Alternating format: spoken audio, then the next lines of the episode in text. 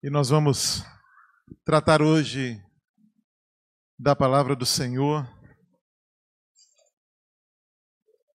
pensando, né, trazendo uma ênfase sobre o tema da necessidade de um chamado que nós temos para vivermos em novidade de vida.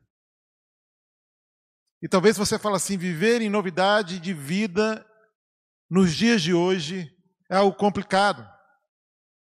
É algo desafiador.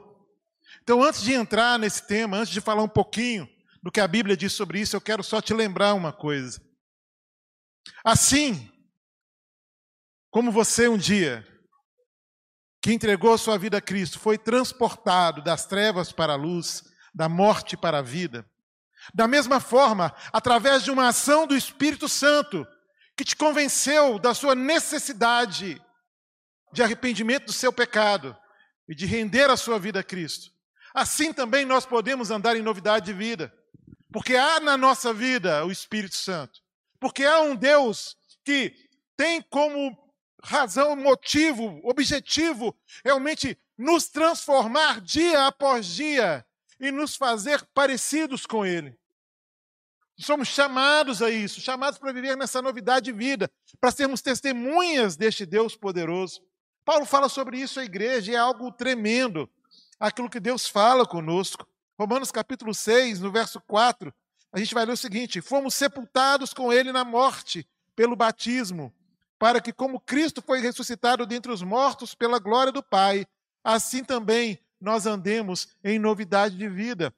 Queridos, há um desejo de Deus, há um desejo do Pai que a nossa vida seja realmente marcada por aquilo que é eterno, por aquilo que é espiritual, por aquilo que é sobrenatural, que é a ação de Deus na nossa vida. É viver uma vida não regida pelas circunstâncias, não escravizada mais pelo pecado, mas para viver uma vida onde a liberdade conquistada por Cristo na cruz agora é vivenciada dia após dia na minha vida e na sua vida. O Senhor te chama para caminhar em novidade de vida. Caminhar em novidade de vida, querido, é uma direção de Deus para o seu povo, sabe? E a partir do momento que nós recebemos a Cristo, como eu disse, é necessário também que a gente assuma um compromisso com o Deus da nossa salvação, com o Cristo da nossa salvação, com um novo estilo de vida onde o próprio Cristo é exaltado, onde a pessoa de Cristo é vista na nossa vida, nas nossas atitudes, no nosso pensar, e nós vamos falar sobre tudo isso.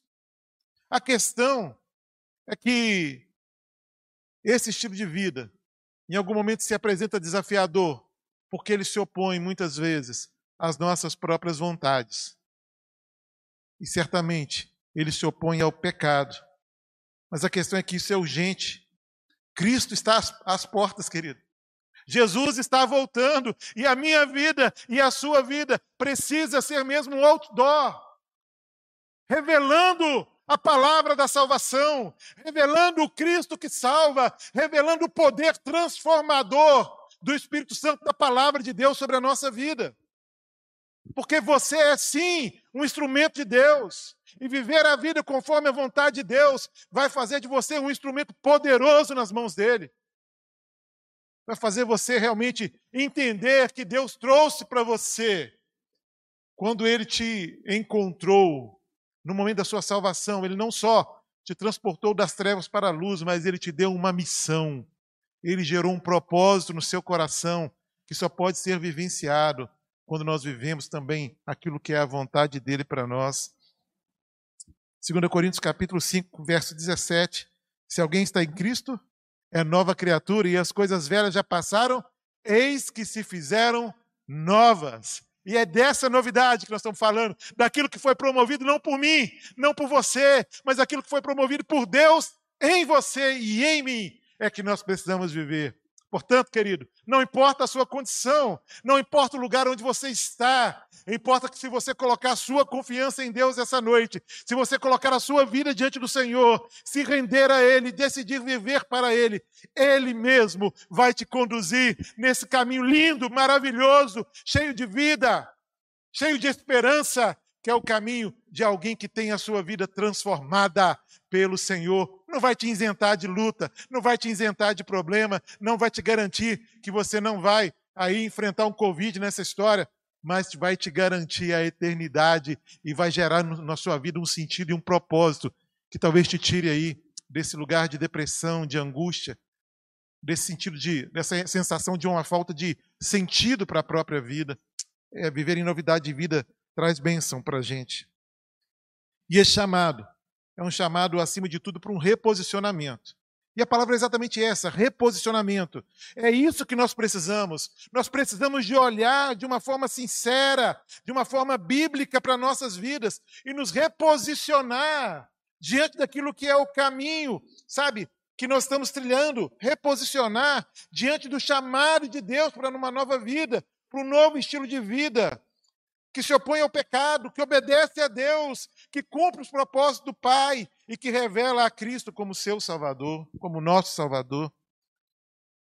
E você precisa orar como o salmista orou, né? Pedindo que o Senhor te sonde para ver se há em ti ou se há em nós, né? Algum caminho mau. E que Ele nos guie pela vereda da justiça e que isso aconteça essa noite na nossa história. Você crê nisso? Nós vamos orar nesse momento. Pai, é isso que nós queremos. Que através da tua palavra nós sejamos confrontados. Que o teu Espírito Santo sonde agora o nosso coração. E vê, Pai, se há algum caminho mal, se a gente tem se desviado daquilo que é o teu propósito, e nos traz de volta e nos guia na vereda da justiça. É a nossa oração, Pai, em nome de Jesus. E a gente acaba precisando de fazer algumas perguntas para a gente poder ter essa consciência né, dessa necessidade de nos reposicionar diante do chamado de Deus para vivermos em novidade de vida.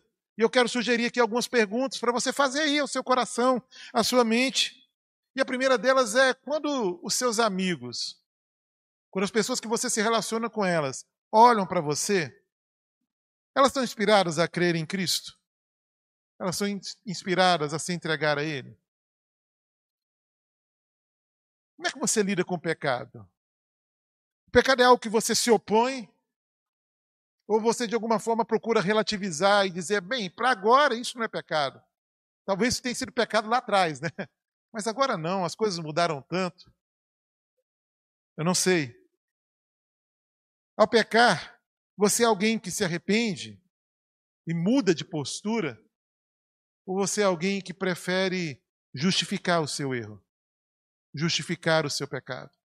São perguntas que a gente precisa fazer agora, nesse momento, ao nosso coração, para que essa consciência de onde estamos seja gerada em nós. Mais do que isso, diante das nossas dores, diante das perdas, né, das circunstâncias difíceis que nós atravessamos, em quem você tem colocado a sua confiança? A quem e onde você tem buscado o seu socorro? Importante que a gente saiba que o reposicionamento diante de Deus e da Sua palavra é uma realidade que a gente deve buscar não só agora, mas que a gente tem que buscar todos os dias na caminhada. É algo que precisa fazer parte da nossa rotina, da nossa caminhada. E refletindo no texto de Efésios, capítulo 4, do verso 17 a 32, nós vamos perceber que viver em novidade de vida exige de nós algumas coisas. E a primeira delas é que para vivermos em novidade de vida, é necessário uma mudança na nossa forma de pensar. Olha aí o que diz o versículo 17 é, desse, de Efésios capítulo 4. Isto, portanto, digo, e no Senhor testifico: não vivam mais como os gentios, que vivem na vaidade dos seus próprios pensamentos.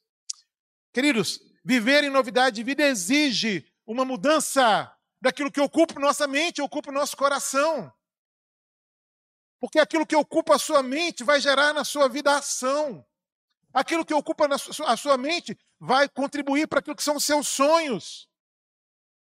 Gera motivação no seu jeito de agir. E quantas vezes nós estamos perdidos neste lugar? Quantas vezes os nossos pensamentos não é, estão nesse ambiente aí da vaidade, a gente está muito preocupado com as coisas desse tempo. muito preocupado com aquilo que, sabe, que vai trazer para a gente algum tipo de visibilidade. A gente está muito preocupado com aquilo que o outro acha da gente, preocupado com tantas coisas, ao invés de estarmos preocupados em vivermos aquilo que é a vontade de Deus.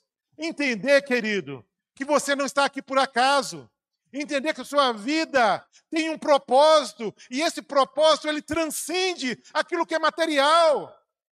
Ele transcende aquilo que são as suas conquistas aqui na terra, nada de errado, querido.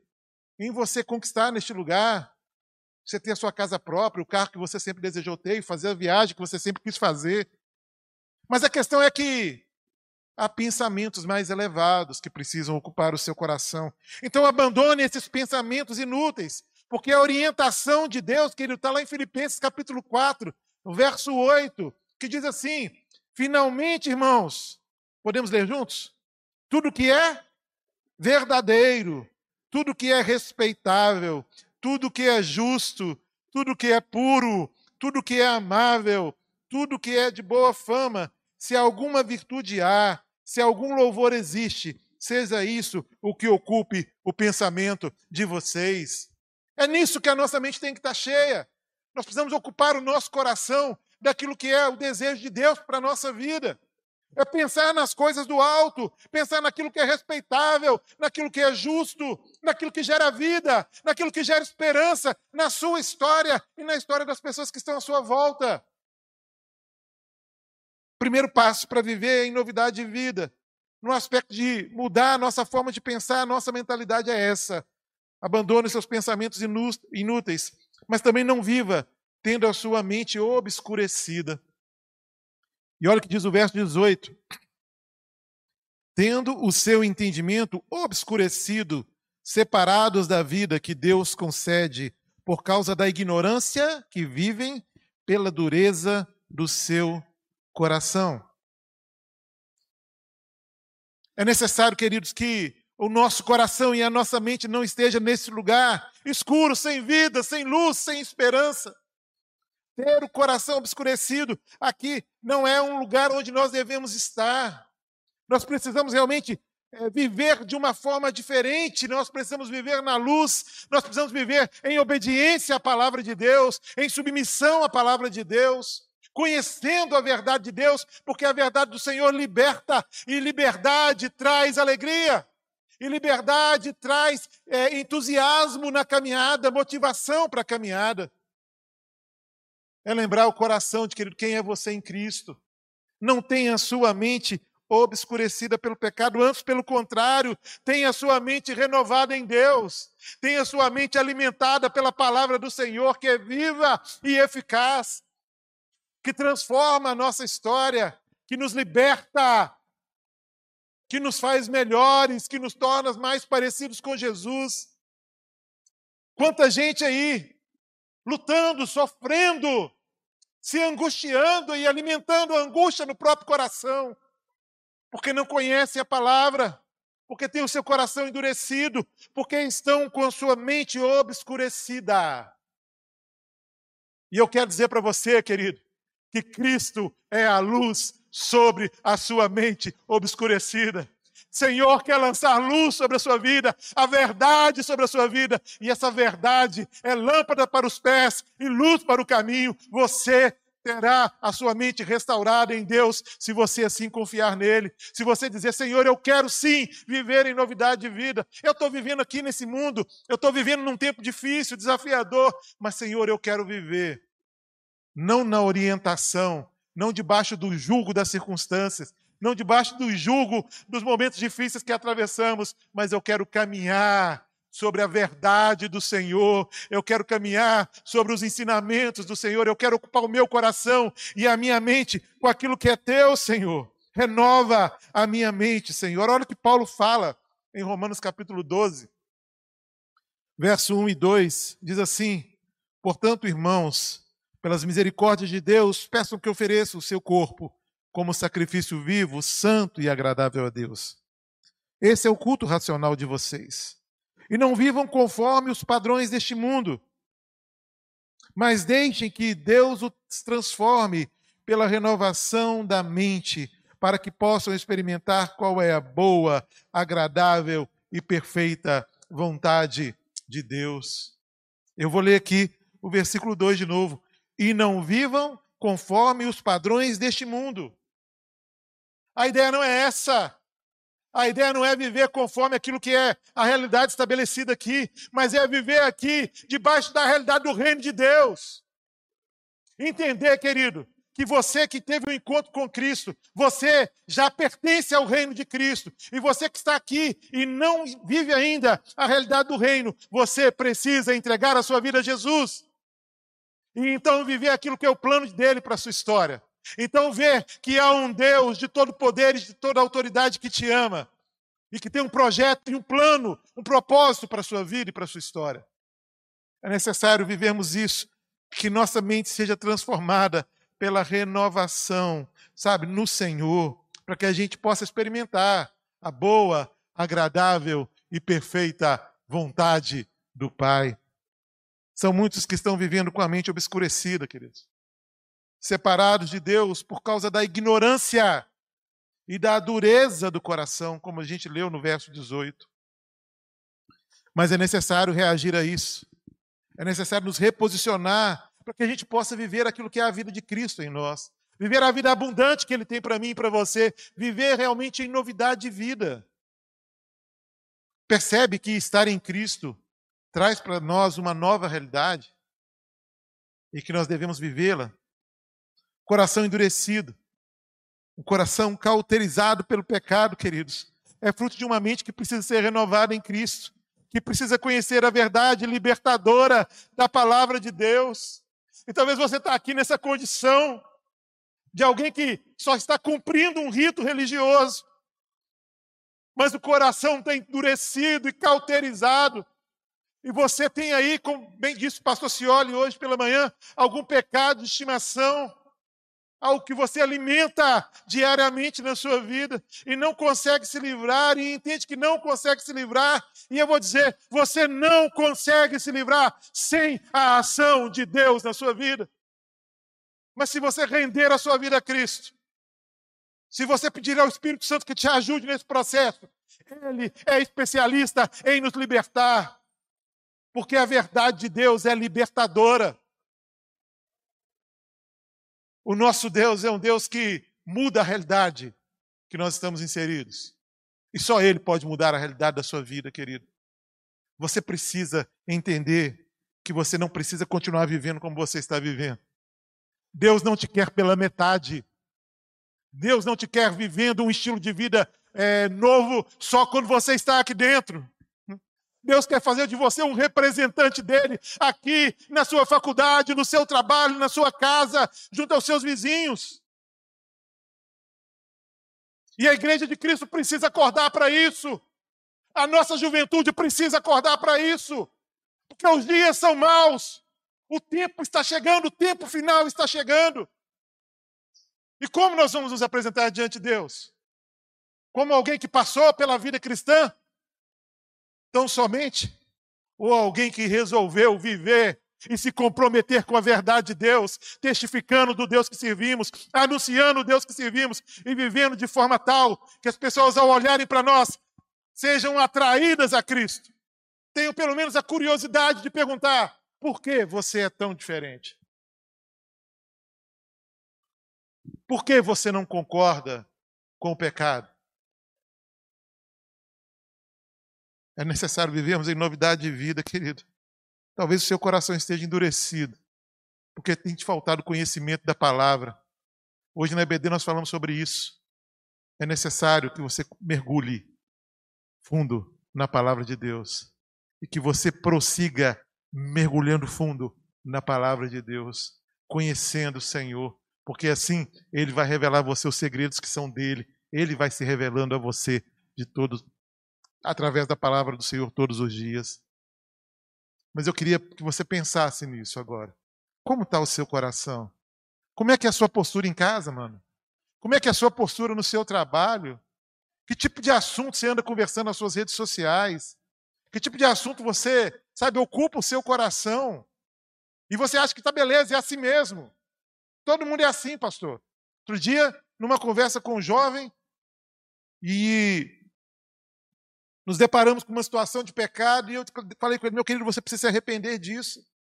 Você precisa abandonar esse hábito na sua vida.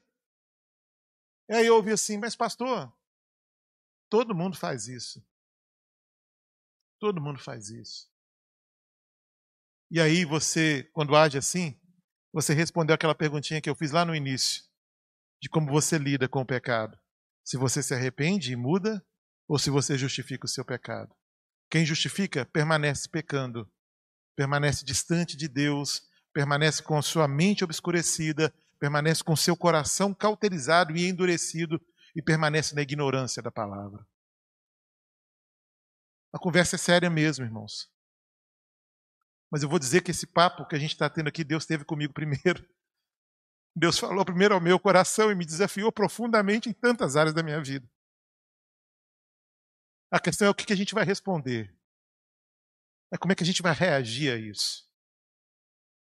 E sobre esse ponto em especial, desse coração cauterizado, que eu sei que é a luta de muita gente,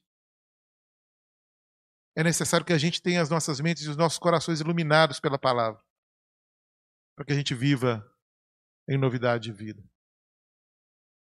Efésios 1, versículo 18 diz assim: Peço que ele ilumine os olhos do coração de vocês, para que saibam qual é a esperança da vocação de vocês, qual é a riqueza da glória da sua herança nos santos. É necessário que o Senhor jogue luz sobre a nossa vida. É necessário que a gente possa ser, receber aqui a intervenção de Deus. E eu quero orar com você nesse momento. Não estou terminando o culto, não, gente. Mas eu queria orar nesse momento. Porque quando eu estava preparando essa mensagem, Deus trouxe isso muito forte ao meu coração. E Ele falou assim: Você vai se deparar com muitas pessoas assim na minha casa. Com muitas pessoas que estão com o coração endurecido, com a mente obscurecida, e eu quero te desafiar um exercício de fé agora, meu irmão. Para que tudo seja transformado na sua vida e você seja livre para viver em novidade de vida. Feche seus olhos. Pai, em nome de Jesus, o Senhor conhece o nosso coração, o Senhor conhece tudo que ocupa a nossa mente. O Senhor sabe o nosso jeito de ser. Mas neste momento, ó Deus, nós pedimos ao Senhor a tua intervenção nos nossos corações e nas nossas mentes, Pai. Nós queremos, Pai, experimentar dessa verdade libertadora na nossa vida. Nós sabemos, ó Deus, que a tua palavra ela é poderosa. Nós sabemos, ó Deus, que as armas do Senhor são poderosas. E são poderosas para destruir fortalezas, sabe? Essas construções que acontecem no nosso coração. Nós pedimos ao Senhor, ó Deus, que na autoridade do teu nome, nessa noite, ó Deus, nós sejamos libertos, ó Deus, de pecados de estimação. Que nessa noite, ó Deus, nós sejamos libertos, ó Deus, de fortalezas, de sofismas que acreditamos, de mentiras que parecem verdades, que por vezes nos seduziram. Nos dá um coração, Deus, vivo, um coração apaixonado pelo Senhor, um coração que se alegra na tua presença, um coração que descansa, que confia, que segue, ó Deus, o ritmo do teu coração, Pai. Faz isso conosco, Pai. Faz esse milagre na nossa vida, porque a tua igreja, a tua igreja precisa realmente revelar o Senhor, mas primeiro nós precisamos ser curados por ti, Pai. Faz isso para a honra e para a glória do teu nome. Em nome de Jesus nós oramos. Amém. Segundo lugar, queridos, viver em novidade de vida exige uma mudança de comportamento. Sabe? Quem não. Uma mudança que, na verdade, não produza algum tipo de insensibilidade que nos faça nos dobrar diante do pecado. No verso 19, no texto que nós lemos, vai dizer o seguinte: Tendo-se tornado insensíveis, eles se entregaram à libertinagem para forma desenfreada, de forma desenfreada, cometer todo tipo de impureza. Sabe, nós precisamos ficar livres disso. É, é exigido de nós uma mudança do nosso comportamento moral. Aqui o texto fala do comportamento moral. É necessário que a gente não se entregue a isso. que não haja no nosso coração essa insensibilidade, esse descomprometimento, esse pouco caso com a palavra do Senhor. Aí em Efésios capítulo 5, 3 a 5, a gente vai ler assim: que a imoralidade sexual e toda impureza ou avareza não sejam nem sequer, grava aí, tá? Nem sequer mencionados entre vocês. Aqui não está falando de prática só, não. Está dizendo, olha, que entre a igreja, no meio da igreja, isso não deve ser nem mencionado. Essa questão da imoralidade sexual, como convém aos santos. Não usem linguagem grosseira. Não digam coisas tolas nem indecentes, pois isso não convém. Pelo contrário, digam palavras de ação de graças. Fiquem sabendo disso. Nenhuma pessoa imoral impura ou avarenta, porque a avareza é idolatria, tem herança no reino de Cristo e de Deus. Que o Senhor tenha misericórdia de nós.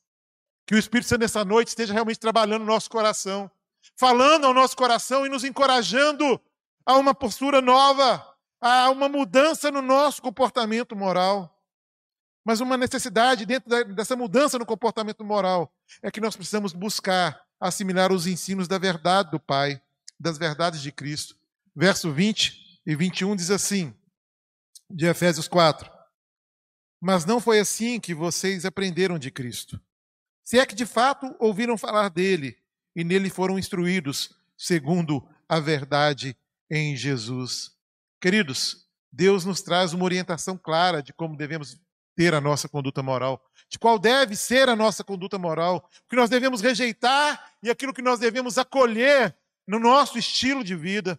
E olha o que diz em Tiago, capítulo 1, verso 21, não é? Diz assim: "Portanto, deixando toda a impureza e acúmulo da maldade, acolham com mansidão a palavra implantada em vocês, a qual é poderosa para salvá-lo." Acolham a palavra. Você quer ter uma boa conduta moral? Acolham a palavra de Deus. Se alimentem dessa palavra, obedeça essa palavra e deixe que essa palavra te transforme, que ela te molde, que ela te faça de novo. E então deixe toda a impureza, todo o acúmulo da maldade. Terceiro lugar, para se viver em novidade de vida, nos é exigido uma mudança de posicionamento. E aqui, de uma forma mais didática, eu quero falar sobre o ato da gente se reposicionar. E para isso, a gente precisa de uma mudança de posicionamento, que é marcada por um desprendimento daquilo que é velho e corrompido. Por um abrir mão daquilo que é o erro, por abrir mão daquilo que está corrompido. O verso 22 vai dizer o seguinte: Quanto à maneira antiga de viver, vocês foram instruídos a deixar de lado a velha natureza que se corrompe segundo os desejos enganosos. Essa é a orientação quanto à maneira antiga de viver. Vocês foram instruídos a deixar de lado a velha natureza. Quer viver em novidade de vida? Deixe de lado aquilo que ficou para trás. Deixe de lado aquele velho homem que foi morto Tenha ousadia de dizer como Paulo: Estou crucificado com Cristo. E vivo não mais eu, mas Cristo vive em mim. Essa é a ideia de uma vida nova, de uma vida regida pelo Autor de tudo aquilo que nós conhecemos, pelo Criador e sustentador de todas as coisas. É necessário abandonar o que é velho. Lucas capítulo 5, 36, é, nós temos ali uma parábola que é dito o seguinte: ninguém tira um pedaço de uma roupa nova para colocar sobre uma roupa velha, pois se fizer, rasgará a roupa nova. E além disso, o remendo da roupa nova não combinará com a da roupa velha. É assim mesmo, irmãos. As coisas velhas já passaram. Deixe elas lá. Não faz remendo. O homem, o velho homem e o homem transformado por Deus não, não conseguem coabitar. Eles se opõem, porque o pecado se opõe à santidade. Porque o espírito e a carne militam contra si. É necessário a todos os dias se encher do Senhor. Da mesma forma que nós não devemos alimentar aí, não é? Aquele, aquele pecado de estimação, como nós ouvimos hoje pela manhã. É necessário a gente alimentar o nosso espírito com a verdade de Deus, com a palavra do Senhor, porque essa palavra gera vida, porque essa palavra liberta, porque essa palavra cura, porque essa palavra transforma e nos faz novas criaturas, novas pessoas. E é uma ação do Pai graciosa e cheia de misericórdia por nós, mas que exige de nós um novo reposicionamento. É necessário também entender que essa transformação, não é, de posicionamento, ela acaba sendo evidenciada por uma troca na nossa forma de pensar. Né, o verso 23 vai dizer: a se deixar renovar no espírito do entendimento de vocês. Né? 2 Coríntios 5,17, nós já lemos. E assim, se alguém está em Cristo, é nova criatura. As coisas velhas já passaram, fizeram-se coisas novas. Mas também essa mudança ela é de alguma forma consolidada pelo revestir-se daquilo do novo criado para ser semelhante a Deus. Olha o que diz o verso 24. E a se revestir da nova natureza, criada segundo Deus, em justiça e retidão procedentes da verdade. É necessário, queridos, que nós mergulhemos na palavra. É necessário que a gente se alimente dessa verdade. É necessário que a gente se revista daquilo que é novo, dessa nova natureza, desse novo estilo de vida que o próprio Deus nos dá através da ação do Espírito Santo em nós. A igreja do Senhor, eu e você, ela precisa realmente se revestir do novo e abandonar a velha natureza. Então, abandone a velha natureza e se revista dessa nova natureza dada por Cristo Jesus. Colossenses capítulo 3, verso 9 e 10 dizem o seguinte: Não mintam uns aos outros, uma vez que vocês se despiram da velha natureza com as suas práticas. E aqui nós estamos considerando, Deus está considerando que nós já nos despimos disso. E ele continua: e se revestiram da nova natureza que se renova para o pleno conhecimento segundo a imagem daquele que o criou. E aqui nós vamos nos transformando cada vez mais, ficando cada vez mais parecidos com o nosso Senhor. Amém, queridos?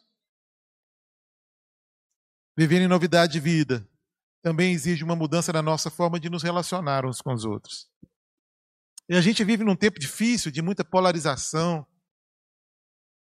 Em algum momento era uma polarização só política, mas agora ela é em todos os aspectos. A gente desaprendeu a viver conforme aquilo que é a vontade de Deus, nesse sentido, nos nossos relacionamentos. E a primeira coisa que a gente precisa fazer é falar sempre a verdade. Olha o que diz o verso 25. Por isso, deixando a mentira, que cada um fale a verdade com o seu próximo, porque somos membros do mesmo corpo. Irmãos, nós precisamos falar a verdade. Nós precisamos anunciar a verdade. Nós temos um compromisso com o Senhor. A forma como nós devemos nos relacionar é uma forma sincera e verdadeira, sabe? É necessário também que a gente demonstre equilíbrio nas nossas reações emocionais sem dar lugar ao diabo. Nesse meio da polarização aí, é tão comum a gente ver servos de Deus falando que não deve, postando que não deve, com palavras grosseiras, chulas, sabe, agredindo, julgando. Nós não fomos chamados para isso, querido. Nem eu, nem você fomos chamados para isso. Nem mesmo para ficar dando opinião sobre essas coisas. A gente foi chamado para honrar a Deus, para testificar de Deus. Então, vou te dar uma dica, querido. Se for falar, você tem muita necessidade de estar presente nas suas redes sociais. Se isso para você é relevante, é importante, faça como servo de Deus. Faça para glorificar o nome de Deus e para usar toda a influência que você tem, todos os seus seguidores que você tem lá no seu Instagram, no seu YouTube, não sei aonde, no seu Facebook, no seu. Faça isso para levar as pessoas a Cristo. Não usa para outra coisa, não. Perde tempo com isso, não, querido perde tempo com isso. Não é necessário que a gente tenha equilíbrio nas nossas reações. Não é como eu disse, sem dar lugar ao diabo. E está escrito aí: no verso 26 e 27. A gente pode ler juntos? Fiquem irados e não pequem. Não deixem, nem deem lugar ao diabo. É isso mesmo. Fiquem irados e não pequem. Não deixem que o sol se ponha sobre a ira de vocês, nem deem lugar ao diabo. É necessário uma nova forma de nos relacionar. As nossas reações precisam ser mais parecidas com as reações de Cristo sobre a nossa vida. Já percebeu que por vezes há uma intolerância nossa com tanta coisa? E por pouca coisa a gente perde a boa com o outro? Perde a boa em casa, perde a boa com o amigo, perde a boa com um monte de gente. Aí eu fico pensando, como é que Cristo reage com você, querido? Como é que Cristo, qual é a reação de Cristo ao seu pecado? Qual é a reação de Cristo às suas escolhas erradas? Qual é a reação de Cristo quando você erra e pede perdão e amanhã erra de novo e pede perdão de novo? Já levou aí uma voadora de Deus, por acaso? Dizendo, não precisa me pedir perdão mais não, que eu já cansei de te perdoar? Já ouviu de Deus, não desistir de você que você não muda? Já ouviu de Deus? Não ouviu e não vai ouvir. Mas também da nossa boca, como representante de Cristo na terra, não deveria sair palavras desse tipo. Nós deveríamos amar em todo tempo, tolerar em todo tempo, anunciar a verdade em todo tempo. Você precisa reagir melhor. Te bateram. Dá outra face, querido. É assim que Cristo fez. É assim que ele ensinou. A sua reação precisa ser uma reação parecida com a do seu Senhor. Mas é necessário também né? E aí, de uma forma bem didática aqui, a gente lê, não se apossando indevidamente daquilo que é dos outros. É o que diz o verso 28. Aquele que roubava não roube mais, pelo contrário, trabalhe, fazendo com as próprias mãos o que é bom, para que tenha o que repartir com o necessitado. Um outro aspecto é não dando lugar às palavras sujas, sabe? Não falando asneira por aí não falando coisas indecentes por aí. Verso 29 vai dizer o seguinte: Não saia da boca de vocês nenhuma palavra suja, mas unicamente o que for boa para a edificação, conforme a necessidade, e assim transmita a graça aos que ouvem. Como é que têm sido as suas palavras, meu irmão? Elas são para edificação? Toda vez que você abre a sua boca na sua casa, é para ensino, é para edificar a sua casa, é para edificar a sua família. Você está na reunião do seu condomínio lá e o pau está quebrando e todo mundo nervoso e brigando e falando, querendo um bater no outro. Como é que é a sua reação?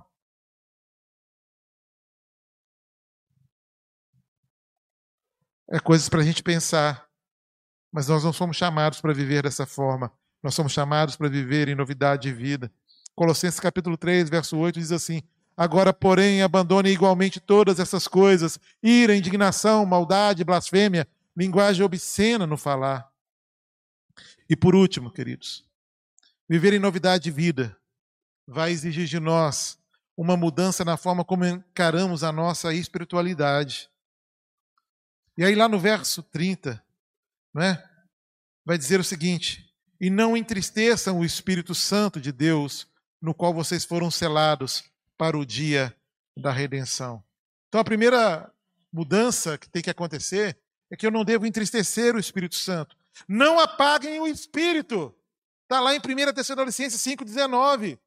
E aqui, queridos, quando a gente fala de não apagar o Espírito, nós devemos entender que aqui é extinguir as influências do Espírito Santo sobre a nossa vida é deixar de entender que a obra da reconciliação passa pelo Espírito Santo. Entender que é Ele que nos convence do pecado, da justiça e do juízo. Entender que o fruto que nós somos desafiados a viver e a trazer para a nossa vida é o fruto do Espírito Santo. Então não apague. Não apague isso. Não extingue isso. Você precisa da ação do Espírito Santo na sua vida. Nós precisamos dele na nossa caminhada.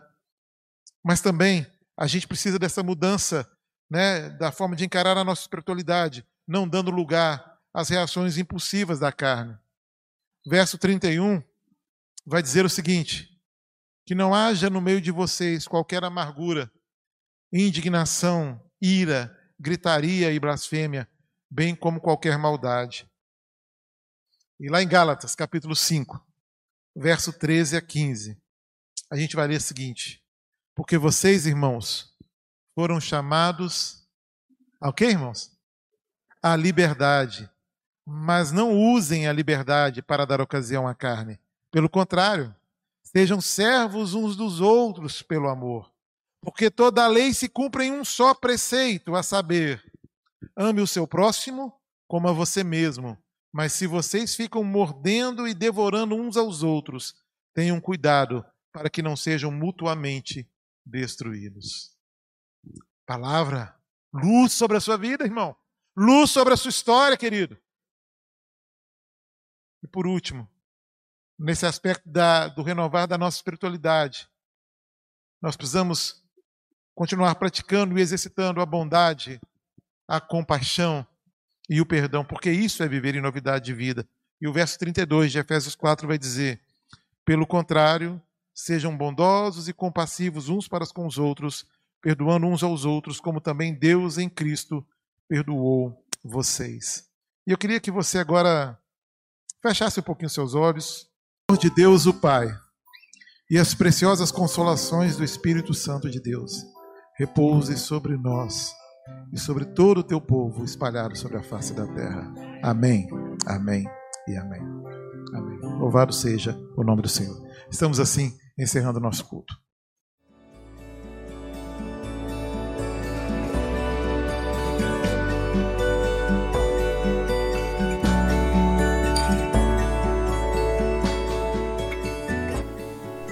A Igreja Batista do Bom Retiro tem plena convicção de que a palavra de Deus é poder para salvar e transformar vidas. Nosso desejo é que essa mensagem tenha alcançado seu coração. Para saber mais sobre quem somos e em quem acreditamos, acesse ibbrpatinga.com.br.